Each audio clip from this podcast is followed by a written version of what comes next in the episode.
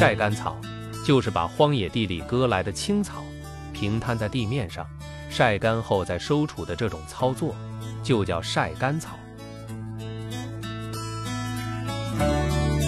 晒干草是农村农民们夏天里的事，主要是把这些晒干了的青草堆成草垛，留待牛马羊儿们这些动物冬天里来食用。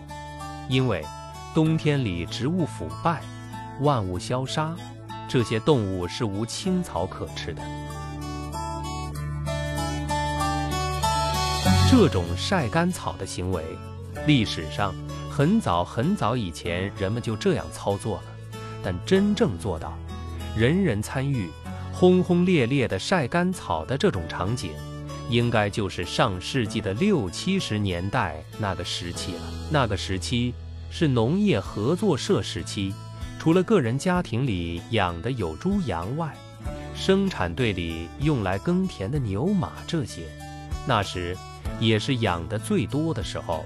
小点的村庄十来头，大点的村庄都养有二三十头这些大牲口。之所以要养这么多的这些大牲口，主要是因为那时农业机械还没出现，运输耕田这些农活还主要靠牛马这些大牲口来完成，而这些大牲口们的主要食物，在那时就是这些青草了。那时候，放学回到家后，我们便就会磨刀石上去磨草铲子和镰刀这两样。磨好后放进自己的粪机子里，便也就会急匆匆地奔向田野了。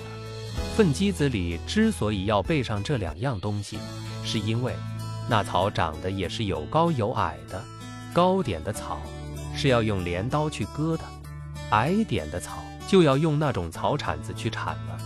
尤其是那种叫八根草的草，是顺着地长着的，也就只有那半月牙形的草铲子，才能顺地皮把它铲掉了。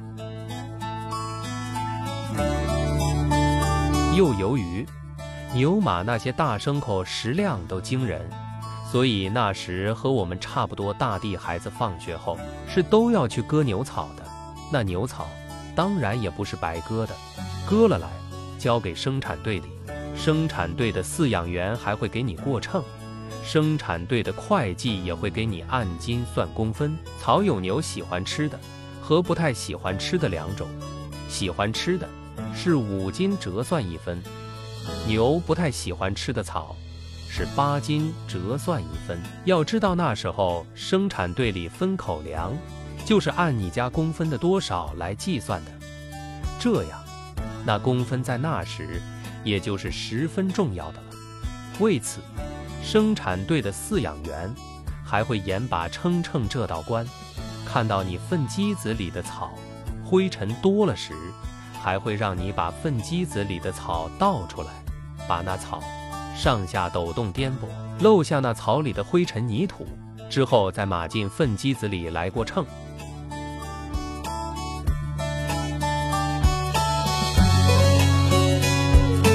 那过秤的秤，在那时用的还是大杆秤。一粪机子的草，一般情况下，饲养员一个人是提不动的，往往还要我们这些孩子自己用木棍来给抬秤。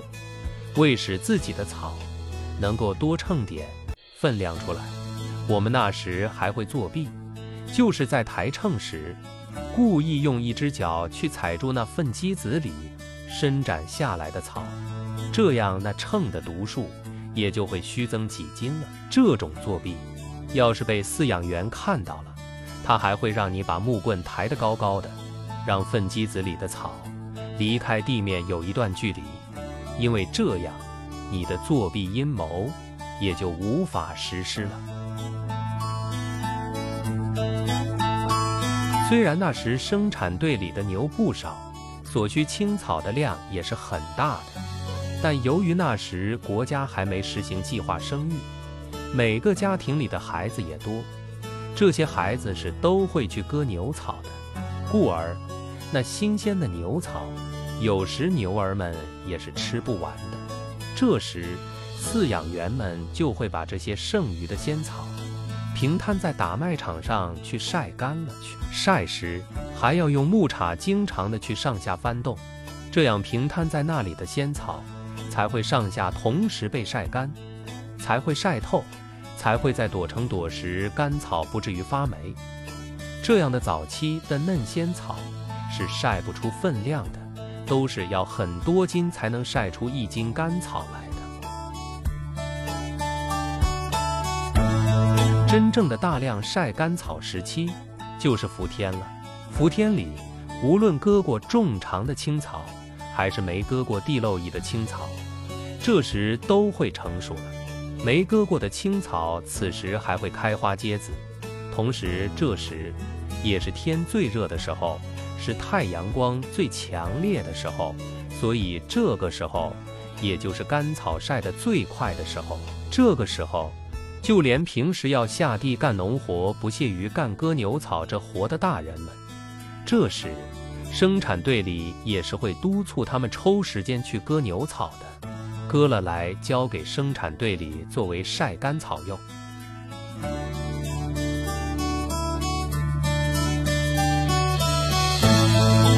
那时候，整个一个打麦场上，会平摊的都是这些在晒着的青草。这些晒着的青草上，也还是蜻蜓们最喜欢在上面觅食的地方。割牛草回来的十来岁的我们，还最喜欢在这上面徒手抓蜻蜓玩。抓了来，我们便会捏住这蜻蜓的尾巴，让这蜻蜓们来互相咬架。我们嘴里还会给它们喊加油。因甄别蜻蜓输赢的误差较大，有时我们小伙伴们还会产生矛盾，发生口角，于是便就会于这些晒着的柔软的青草上，用摔跤来解决这矛盾。这些晒着地青草，这时也就又成了我们防摔伤的护垫了。摔跤还解决不了时，这时我们还会抓着这些晒着地青草，撒向对方。用着青草来发泄自己心中的不服气。那时候，村庄前的土路边上也是会晒有青草地，那青草更是我们从野地里割来的，并且还是野地里的上好青草，用来晒干的。因为这些晒出的干草是冬天里留给自己的小羊们吃的。那时的小羊。是一个家庭里最宝贵的私有财产，所以自己便就会格外照顾它们了。但小羊身体小，是吃不了多少干青草的，所以那时也就都是在自己家的院子里堆个小干草垛就行了。而生产队里打麦场上的青草晒干后，是会堆成一个非常大。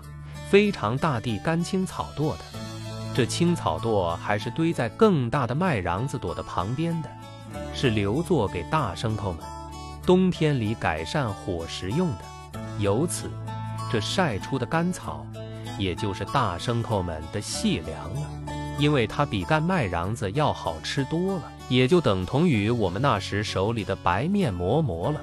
之所以这样比喻，是因为那时的冬天里。这些大牲口们吃的基本上都是打下麦子的麦瓤子，能吃上晒干了的青草的牲口，必定是这时还在做着特殊贡献的牲口。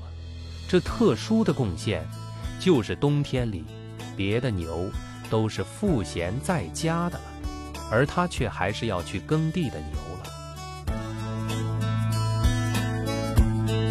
这样堆起来的干青草垛。也是那时十来岁的我们，比胆量和勇气的最佳场所了。由于麦瓤垛的麦瓤子既短且滑，一扯就掉，是没法扯着它向上爬的。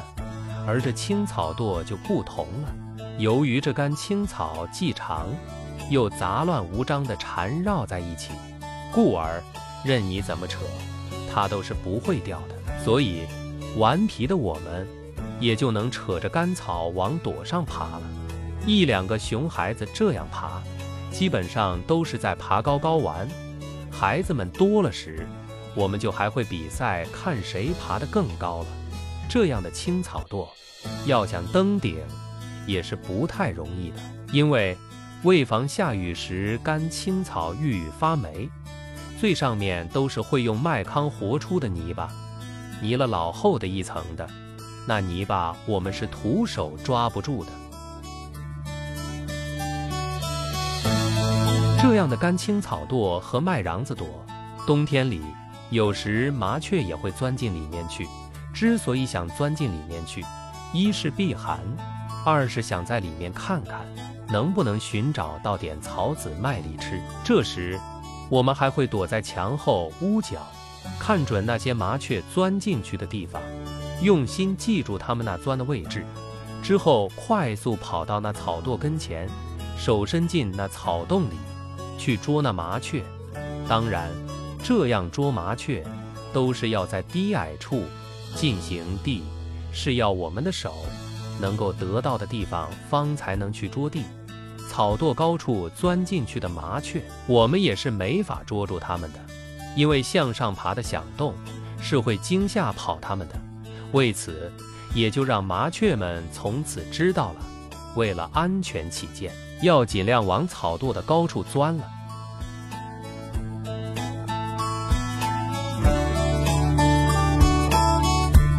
冬天里牛吃草，都是在牛屋里牛槽上进行的。由于不用下田干活，吃的也就都是干麦瓤子了。那时的牛槽是由三块石板拼装组成的，牛槽的上方还横着一根大长木木棍，这木棍是在牛吃草。排好了位置时，拴牵牛绳用的，不把它们拴在那横木棍上，那些牛儿们也是会吃着自己面前的草，看着别人家面前的草的。尤其那最外边，那特殊贡献的牛的专用草里的干青草，更还会让它们馋涎欲滴，绷直了拴牛绳，想挤过来喂吃这干青草。有时他们更还会把拴牛绳崩断，直接跑过来，这样还会引起群牛大乱。为改变这种状况，后来饲养员也就只得把那有特殊贡献牛的牛槽挪到另一个屋子里去了，这样好让这些干活的牛儿们独处一室，安心的就餐了。那时候的晒干草。基本上都是十来岁的我们从野地里割来的，是冬天里为有特殊贡献的牛而准备的。后来，随着农业机械的广泛普及使用，牛儿们也越来越少了。纵然是还有些许，也都活成了人们的宠物了。这样的牛，就是不用在下田干活，也就都能享受得到特殊美味了。有的牛。吃地食物，更还是从蒙古大草原上远运过来的牧草，所以现在野地里的草也就没人去割了，更没人去故意晒干草了。看来，只有我们这一代人，方才知道，生产队里的干草是在打麦场上晒的，自己家羊儿吃的干草是在路边晒的这一奇观了。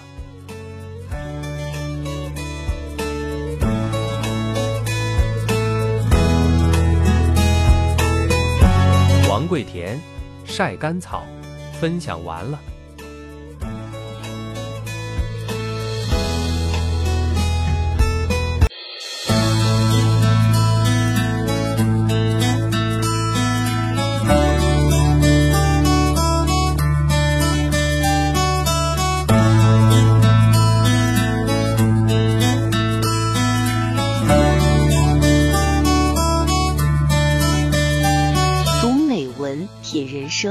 看世界，打开心灵的锁。小伙伴们，下期再见。